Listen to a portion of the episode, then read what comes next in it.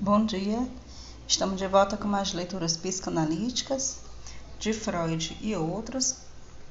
Continuaremos agora na leitura de um Jungiana, chamada Clarissa Píncola. Eu me chamo Cláudia Freitas já estamos nessa leitura da Mulheres que Correm com Lobos já há alguns episódios. E vamos continuar né, de onde paramos. Paramos na página 330 e o tema do capítulo é A Volta ao Lar, o retorno ao próprio self.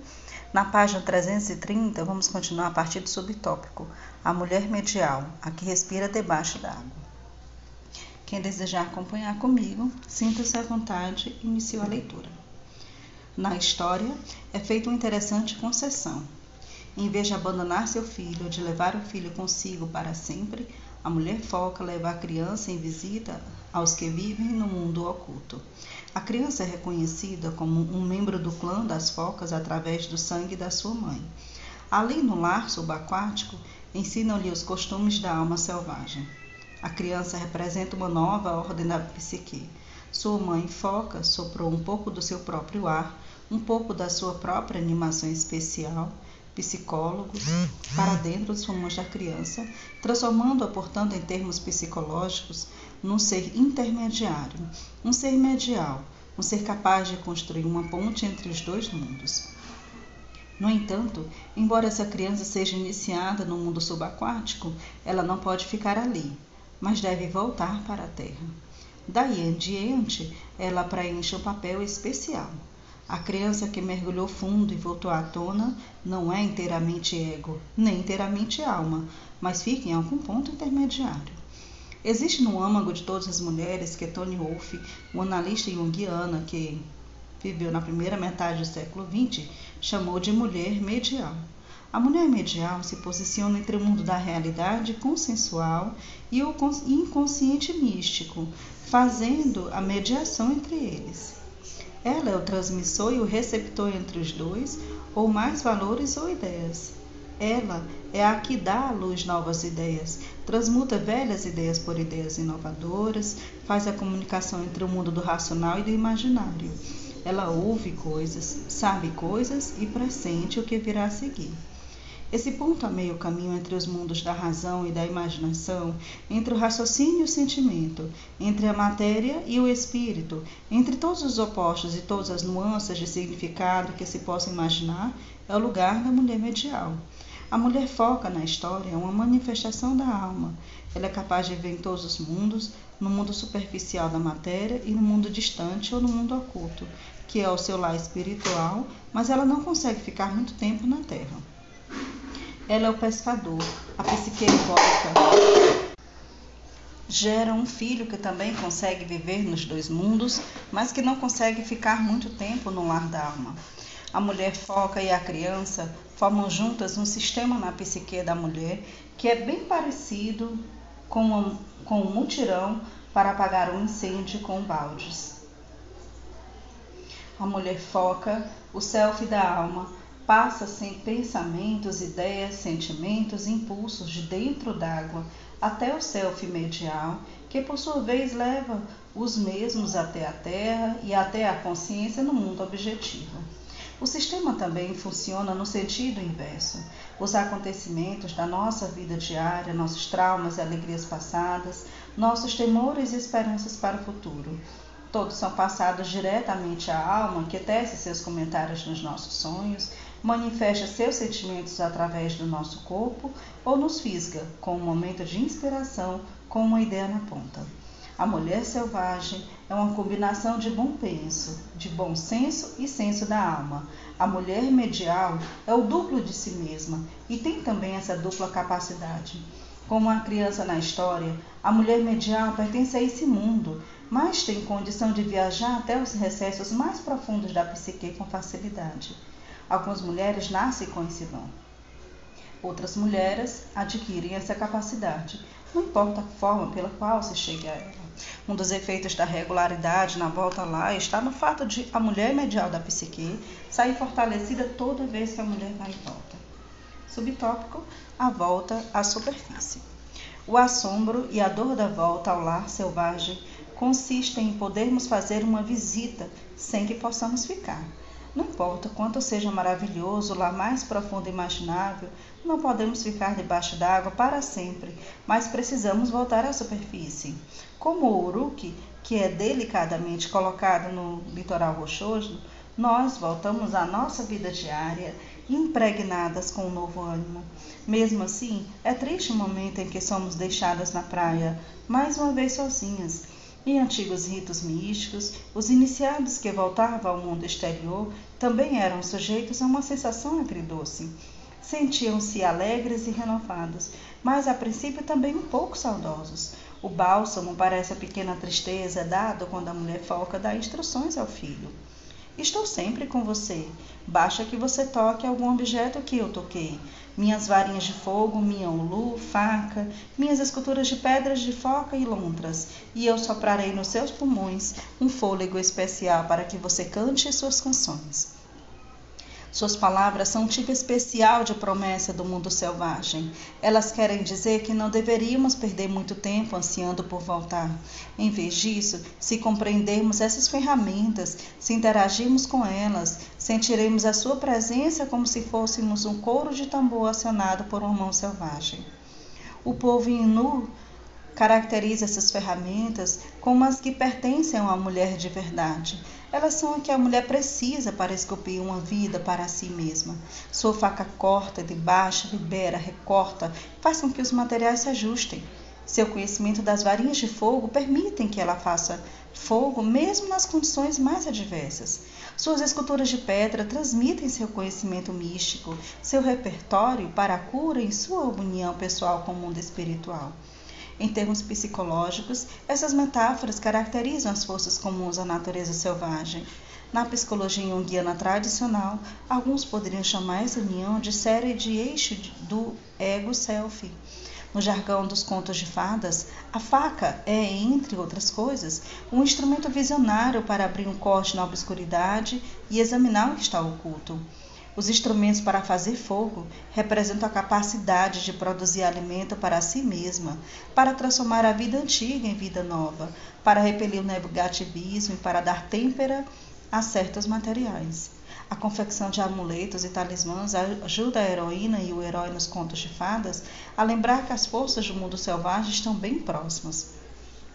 Para a mulher moderna, a ulu, a faca, simboliza seu insight, sua disposição e sua capacidade de eliminar o supérfluo, de criar finais nítidos e abrir novos começos. O fogo que ela sabe fazer demonstra sua capacidade de se erguer a partir do fracasso, de criar paixão por si mesma, de reduzir algo a cinzas, se necessário. Suas esculturas de pedras encarnam a lembrança que ela tem da sua própria consciência selvagem, da sua união com a vida instintual natural. Como filho da mulher foca, aprendemos que chegar perto das criações da mãe da alma significa encher os pulmões com ela. Muito embora que ela tenha voltado à sua própria gente, sua força total pode ser sentida através dos poderes femininos do insight, da paixão e do vínculo com a natureza selvagem. Ela promete que, se entrarmos em contato com os instrumentos da força psíquica, passaremos a sentir seu pneuma. Seu alento penetra no nosso corpo e ficamos impregnadas com o vento sagrado para o canto. Os antigos inuites dizem que o sopro de um deus e o sopro de um ser humano, quando mesclados, fazem com que a pessoa crie uma poesia densa e sagrada. É essa poesia e esse canto sagrado que procuramos, querendo palavras, canções poderosas que possam ser ouvidas em terra firme e debaixo d'água. Estamos à procura do canto selvagem, da nossa chance de usar a linguagem selvagem que estamos aprendendo no fundo do mar. Quando a mulher transmite a sua verdade, quando atiça suas intenções e sentimentos, quando se mantém fiel à natureza instintiva, ela está cantando, está vivendo na corrente do vento selvagem da alma. Esse estilo de vida é um ciclo em si, um ciclo destinado a continuar, continuar e continuar. É por isso que Oruki não tenta mergulhar de volta, nem pede à sua mãe que o deixe acompanhá-la quando ela se afasta mar adentro e desaparece. É por isso que ele fica em terra firme. Ele ouviu a promessa. À medida que voltamos ao mundo tagarela, especialmente se ficamos de algum modo isolados durante a nossa viagem de volta lá, As pessoas, as máquinas e outros objetos nos dão uma impressão ligeiramente estranha, e é até mesmo a conversa dos que nos cercam nos parece um pouco singular. Essa fase do mundo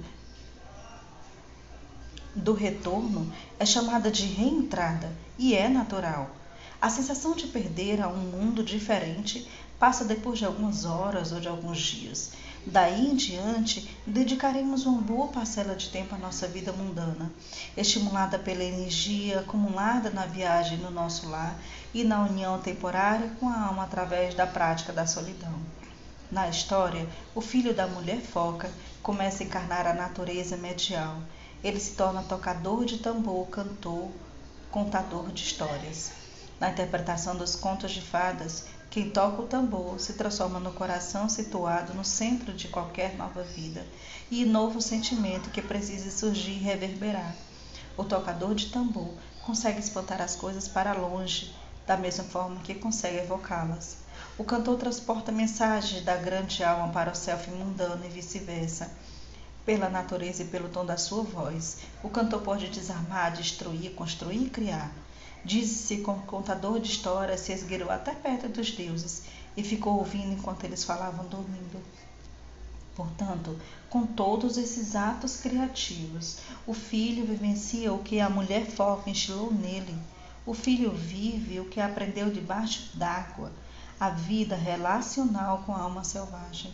Descobrimos-nos então repletas de toques de tambor, repleta de cantos, repleta de nossas próprias palavras, que ouvimos e transmitimos, novos poemas, novos modos de viver, novos modos de agir e pensar.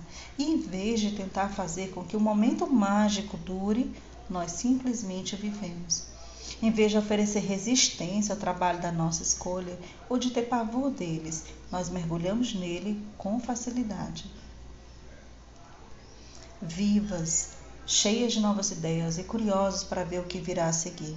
Afinal de contas, a pessoa que está retornando sobreviveu a ser carregada mar adentro pelos grandes espíritos das focas. Subtópico: a prática da solidão voluntária. Em meio à névoa cinzenta da manhã, o filho já adulto ajoelha-se numa rocha no mar e conversa nada mais, nada menos do que com a mulher. Foca. Essa prática diária e intencional da solidão permite que ele se aproxime do lar espiritual de um modo criterioso, não somente ao mergulhar até o lar, até o lar da alma por diversos mais períodos mais longos, mas com a mesma importância, ao ser capaz de invocar a alma até o mundo da superfície por períodos muito curtos. Para ter esse intercâmbio com o feminino selvagem, a mulher precisa deixar temporariamente o mundo, colocando-se no estado de solidão, ou alonês, no sentido mais antigo do termo. Outrora, a palavra alone, só, era tratada como duas palavras, ao, on. Estar ao, one, significava estar inteiramente em si, em sua unidade, quer essencial, quer temporariamente. É esse exatamente o objetivo da solidão, o de estar inteiramente em si. Ela é a cura para o estado dos nervos em frangalhos tão comum às mulheres modernas, aquela que a faz montar no cavalo e sair cavalcando em todas as direções, como diz um velho ditado. A solidão não é uma ausência de energia ou de ação, como acreditam algumas pessoas, mas é sim um tesouro de provisões selvagens a nós transmitidas a partir da alma. Nos tempos antigos, a solidão voluntária era tanto paliativa quanto preventiva. Ela era usada para curar a fadiga e para evitar o cansaço. Ela era também usada como oráculo, como meio de se escutar ao self interior, a fim de procurar conselhos e orientações que de outra forma seriam impossíveis de ouvir no burburinho do dia a dia. As mulheres nos tempos antigos, assim como as mulheres aborígenes modernas, reservavam um local sagrado para essa indagação e comunhão. Tradicionalmente, diz-se que esse lugar é reservado para a menstruação, pois durante esse período a mulher está muito mais próxima do autoconhecimento do que o normal. A membrana que separa a mente consciente da inconsciente fica então consideravelmente mais fina. Sentimentos, recordações e sensações que em geral estão impedidos de atingir a consciência chegam ao conhecimento sem nenhuma resistência. Quando a mulher procura a solidão durante esse período, ela tem mais material a examinar.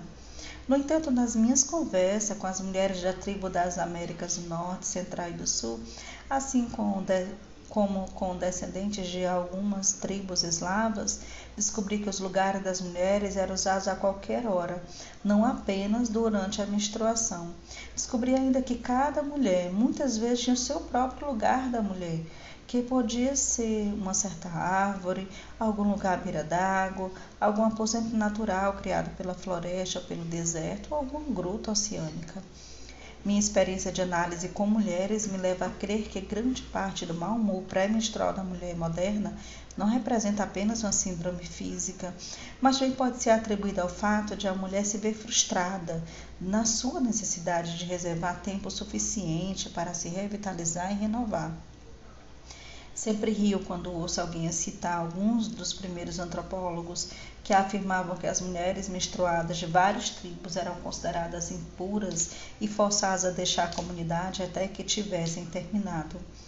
Todas as mulheres sabem que, mesmo que existisse um exílio ritual forçado como esse, cada uma das mulheres, quando chegada a sua hora, sairia da aldeia triste e cabisbaixa, pelo menos até não estar mais à vista, e de repente sairia saltitando pelo caminho, tagarelando o tempo todo. Como na história, se fixarmos uma prática regular de solidão voluntária, estaremos propiciando uma conversa entre nós mesmos e a alma selvagem que se aproxima da terra firme.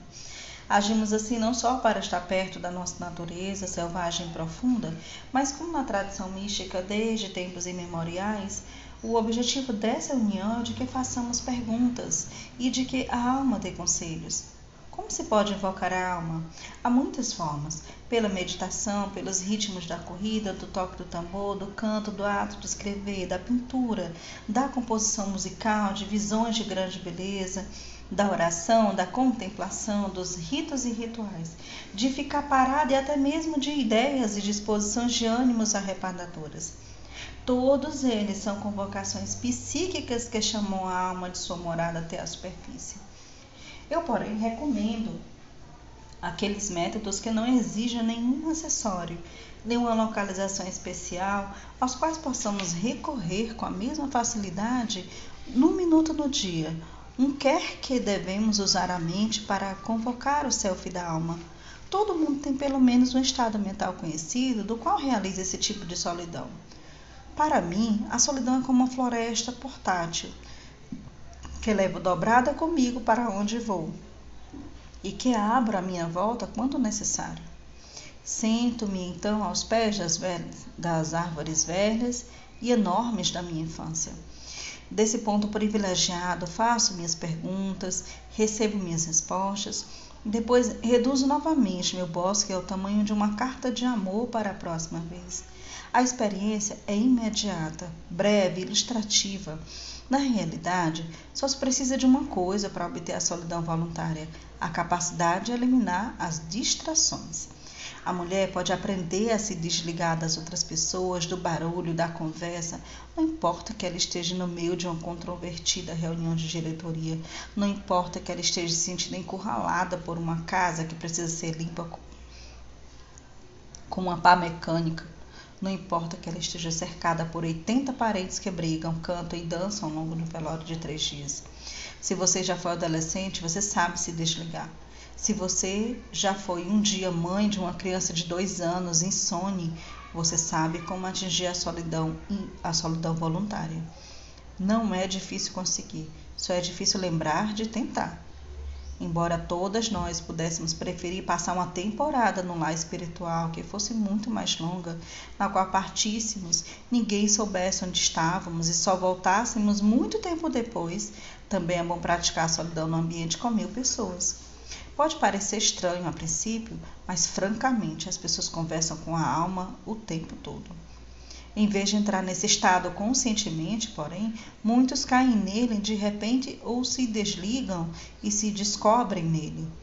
Por ser considerado uma atitude tão desagradável, aprendemos a camuflar esse intervalo de comunicação profunda, chamando-o por nomes bem corriqueiros. Por isso ele já foi chamado de conversa consigo mesmo, de mergulho nos pensamentos, de olhos perdidos no espaço ou de sonhar com olhos abertos. Essa linguagem de eufemismo é inculcada por muitos segmentos da nossa cultura, pois infelizmente aprendemos desde, desde cedo a sentir vergonha quando nos apoiam em comunhão com a alma, especialmente em ambientes prosaicos como o trabalho ou a escola. Seja como for, o universo da educação e do trabalho sempre teve a impressão de que o tempo que passamos sendo só nós mesmos é improdutivo, quando na realidade ele é mais fecundo de todos. É uma alma selvagem que canaliza as ideias para a nossa imaginação. Diante do que nós a examinamos para descobrir quais iremos implementar, quais são as mais práticas e produtivas. É o intercâmbio com a alma que nos faz refugir com o espírito, que nos dispõe a afirmar nossos talentos, quaisquer que eles sejam. É essa união breve, até mesmo instantânea, porém intencional, que nos estimula a viver na nossa vida interior de tal forma que, em vez de enterrá-la na introversão da vergonha, no meio da retaliação de, de ataque, da letargia, na acomodação e outras racionalizações e pretextos cerceadores, nós permitimos que a nossa vida interior tremule, cintile, arda a céu aberto para que todos vejam. Portanto, além de conseguir informações sobre aquilo que queríamos examinar, a opção pela solidão pode ser usada para avaliar como estamos nos saindo em qualquer esfera da nossa escolha. Anteriormente na história, vimos que a criança ficava sete dias e sete noites no fundo do mar, sendo esse um aprendizado de um dos ciclos mais antigos da natureza. O número 7 é com frequência considerado o número da mulher, um número místico equivalente à divisão do ciclo da lua em quatro partes, nova, crescente, cheia e minguante. Foi uma tradição feminina muito comum o hábito de se perguntar durante a fase da lua cheia qual era o estado do ser de cada uma. O estado das nossas amizades, da nossa vida doméstica, do nosso parceiro, dos nossos filhos. Num tal estado de solidão, podemos agir assim, pois é nesse período que direcionamos todos os aspectos do self para um ponto situado no tempo e pesquisamos e perguntamos, queremos descobrir o que deles, o que eles, nós ou a alma, desejam nesse exato instante, realizando esse desejo se possível. Desse modo, fazemos sondagens vitais sobre nossas condições atuais Há muitos aspectos da nossa vida que devemos avaliar com constância: o ambiente, o trabalho, a vida criativa, a família, o parceiro, os filhos, pai, mãe, sexualidade, a vida espiritual e assim por diante. O padrão usado para a avaliação é simples: o que precisa menos? O que precisa mais? Estamos perguntando a partir do self instintivo, não em termos lógicos, não em termos de ego, mas segundo a mulher selvagem, que trabalho, que acertos, quais aparas ou quais realces precisam ser executados. Será que estamos na trajetória certa no espírito e na alma? A nossa vida interior está aparecendo? O que está precisando de reforço, de proteção, de lastro de pesos? O que está precisando ser eliminado, transportado ou modificado? Após alguma prática, o efeito cumulativo da solidão voluntária começa a agir como um sistema respiratório vital, um ritmo natural de acúmulo de conhecimentos, de ajustes mínimos de eliminação do que não for utilizável, inúmeras e repetidas vezes. Ela não só é poderosa, mas pragmática, pois a solidão se situa mais abaixo na cadeia alimentar. Embora ela tenha algum custo no que diz respeito à intenção e à perseverança, ela pode ser obtida em qualquer lugar, a qualquer hora. Com o tempo, você se descobrirá colocando suas próprias questões para a alma. Às vezes pode ter apenas uma pergunta. Outras vezes pode ser que você não tenha absolutamente nenhuma e que só queira descansar na rocha perto da alma, respirando junto com ela. Subtópico: A ecologia inata das mulheres. É dito na história que são muitos que tentam caçar a alma para capturá-la e matá-la, mas que nenhum caçador consegue mais uma referência dos contos de fadas à indestrutibilidade da alma selvagem.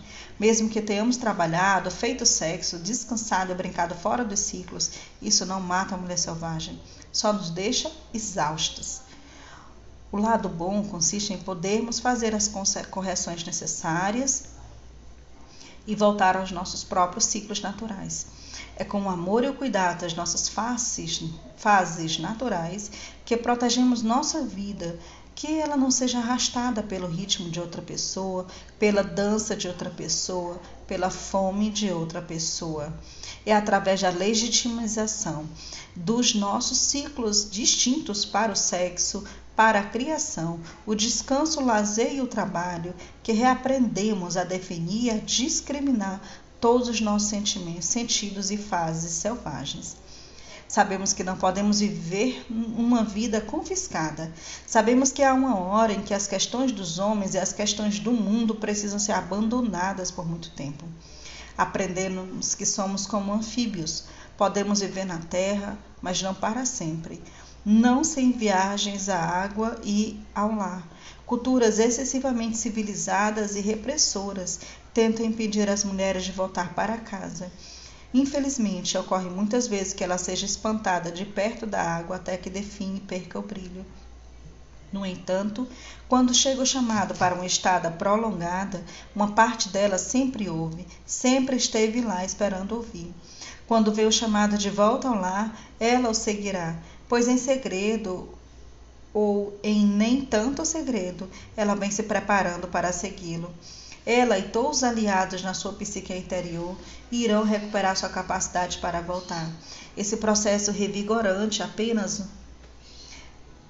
não se aplica apenas a uma mulher aqui e outra ali, mas a todas nós. Todas nós nos enredamos em compromissos em terra firme. Mesmo assim, a mais velha lá longe no mar chama a todas. Todas precisam voltar. Nenhum desses meios de volta ao lar depende de condição econômica, status social, formação ou mobilidade física.